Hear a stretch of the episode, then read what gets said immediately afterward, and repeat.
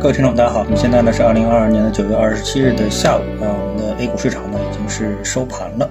那么看到呢，我们的 A 股市场呢是迎来了久违的大幅的反弹。我们看到上证指数的涨幅呢是百分之一点四零，涨幅最大的呢是创业板指数涨了百分之二点二三。如果我们是看小盘股指数的话呢，我们发现啊，今天呢上证指数的涨幅应该是百分之二点四，创业板指数的涨幅呢是百分之二点七幺。如果我们看一下中证一千指数的话，看到今天的涨幅呢也是达到了百分之二啊，所以呢今天呢是一个普涨的行情啊。上涨的股票的数量达到三千九百只，应该说是绝大部分的股票呢都在上涨。所以今天呢，实际上从板块的角度来说啊，那么今天的这个市场啊，它实际上并没有特别。这个先保守的说一下啊，没有特别的某些板块说涨得特别好，是有什么什么什么题材？不是啊，绝大部分的板块呢是属于一个在宏观的一个大的利好因素的刺激下而出现的上涨，是什么呢？等会儿我们再说啊。我们先来看一下全球市场。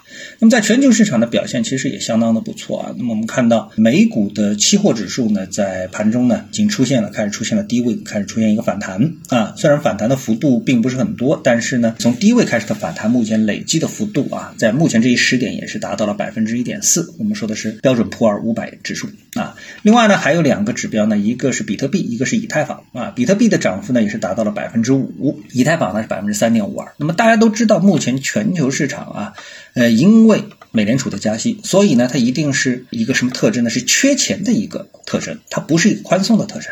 而对于数字货币来说的话呢，那只有在钱宽松的情况下面，他们才会上涨，因为他们目前没有什么支撑他们上涨的基本面，也没有什么投资回报，比如说像股利啊、股息啊、债息啊，没有这种东西啊，所以他们纯粹是靠资金的活跃、资金的充裕而推动的。那么，在美联储加息这么严厉的大的背景之下，为什么啊？我们说为什么像比特币和以太坊它会出现呢？它背后到底是一个什么样的因素呢？那我们简单的来说，那就是说市场啊，在目前这一阶段是一个不缺钱的阶段，啊，这个阶段就是一个比较小啊，我们不说一个很长啊啊，一个相对来说比较小的阶段，不不缺钱。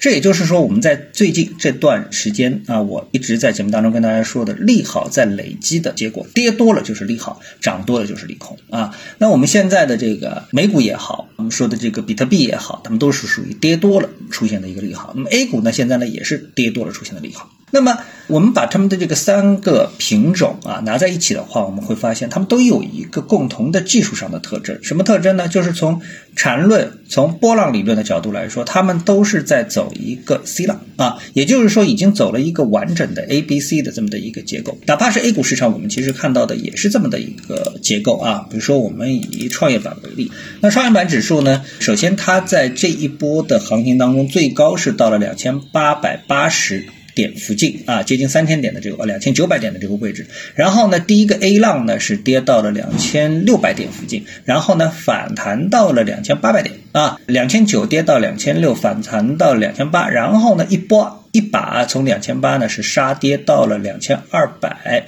到最低两千二百七十五啊，这是它的一个 C 浪。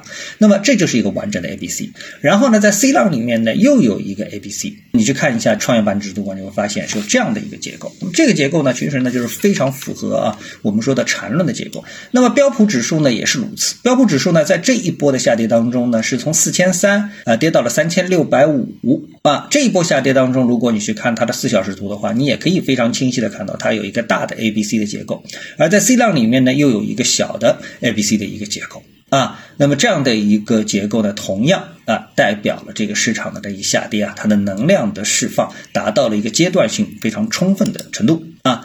那么我们来看比特币也好，我们来看以太坊也好，其实我们也能找到非常清晰的 A B C 的这么一个结构。所以呢，这样的一个结构意味着啊，这个做空能量在技术上的一个比较充分的一个释放。啊，这个呢，呃，也是技术上的一个利好，跌多了上涨啊。那么我们在昨天的节目当中特别说到了 B 股市场，对吧？那 B 股市场是属于什么呢？就是涨多了就是利空啊，涨多了就是利空，因为其他都在跌，你不跌，你在涨，对吧？下面的你的基础是不稳固的嘛，对吧？那涨到一定程度可 hold 不住了，一下子两根大阴线就把债全都还掉了。啊，这个呢就是指数方面的一个情况啊，从宏观面到技术面。那么我们接下来谈一谈，就是一个最大的一个重点，就是我们所说的利好的累积到底最后落实到哪里呢？实际上很清楚，就是落实到疫情那么我们在昨天说到了香港也好，澳门也好，那么他们的一个防疫措施啊，都在不断的放松状态当中啊，那引发了市场啊对于大陆放松疫情管制的一个极大的想象的空间。所以今天我们看到板块的上涨啊，主要是什么？涨幅最齐全的就是酒店餐饮。景点及旅游，然后后面呢附带着有什么？就带着像这个机场航运啊，在线旅游。这说明什么？这说明就是整个市场对于疫情的放松已经是表达出了非常狂热的一种热情。然后还有什么呢？像这个食品加工啊，还有像啤酒概念啊，哎，这些这些什么？这是消费概念。还有呢，其他上涨的板块有医疗，有教育。那么这些板块呢，实际上是因为跌的多了。但是无论如何啊，我们说在整个的疫情。如果说大家都预期会措施放松的这么一个背景下面，那么你在这个疫情期间受伤越重的板块，那么在疫情后它恢复的能力就越大那。比如说教育，比如说旅游。还有消费啊，这些呢都是真正的跟受益的这样一个股票啊。那么我们其实我在我的节目当中一直跟大家表达的是这样的一个意思，就是说虽然我们的疫情管控措施还非常的严格，但是呢，如果说是有南北差异的话，有左右差异、上下差异啊等等等等，你都算上去之后，那我们说只就我在上海这个地区，我确实其实已经感受不到疫情对生活有那么太大的影响。我可以说九成左右已经恢复了。那这个就是我们不应该过分看淡中国经济。如果你不看淡中国经济，也就意味着你不应该过分看淡 A 股市场最核心的一个理由。啊，再推及到其他海外的市场，尽管现在也是暴风骤雨啊，我们看到这个美联储加息啊，也是一个暴风骤雨。但是如果一旦我们中国的经济重新回到全球经济的这么一个体系当中，那因为这个疫情放松之后回信，那么就能够改善全球的供应链啊。我们知道有一个俗语啊，这个俗语就是很简单，就是什么物以稀为贵啊。如果抑制了中国的生产能力，那么在全球的商品供应上面呢，就是供小于求，求还那些求啊，供减少了。这物不是以稀为贵，物不是稀了吗？所以就贵了，所以就通胀了啊！所以呢，中国在疫情上的解放，对全世界来说，那就是一个最大的利好啊！所以呢，我们对后期不必过分悲观，就是这么的一个逻辑啊。